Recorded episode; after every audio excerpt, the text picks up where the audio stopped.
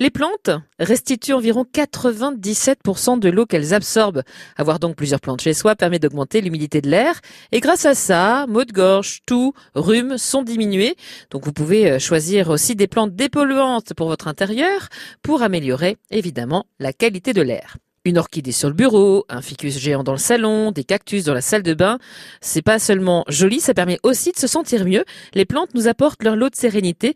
Vous l'avez déjà remarqué, hein, lorsqu'on entre dans une pièce où il y a du vert, l'effet est immédiat, on se sent bien. Les plantes absorbent par leurs feuilles les polluants présents dans l'air et avec leurs racines composées de micro-organismes vivants, elles convertissent les polluants en produits organiques pour s'en nourrir. La plante donc filtre et digère par les racines, puis transpire et émet de l'oxygène qui apparaît sous forme de vapeur d'eau. D'ailleurs, contre la pollution de l'air intérieur, les plantes peuvent jouer, vous l'aurez compris, un rôle décisif. Choisissez donc des plantes de différentes formes, hautes, en forme de boule, avec des feuilles assez larges et dans tous les dégradés de verre pour avoir des contrastes. C'est vraiment très joli. Amusez-vous avec la déco et évidemment la verdure. Enfin, vous pouvez, si vous n'avez pas trop la main verte, choisir des plantes dépolluantes comme par exemple des plantes grasses, cactus, aloe vera qui n'ont pas besoin de beaucoup d'arrosage pour survivre.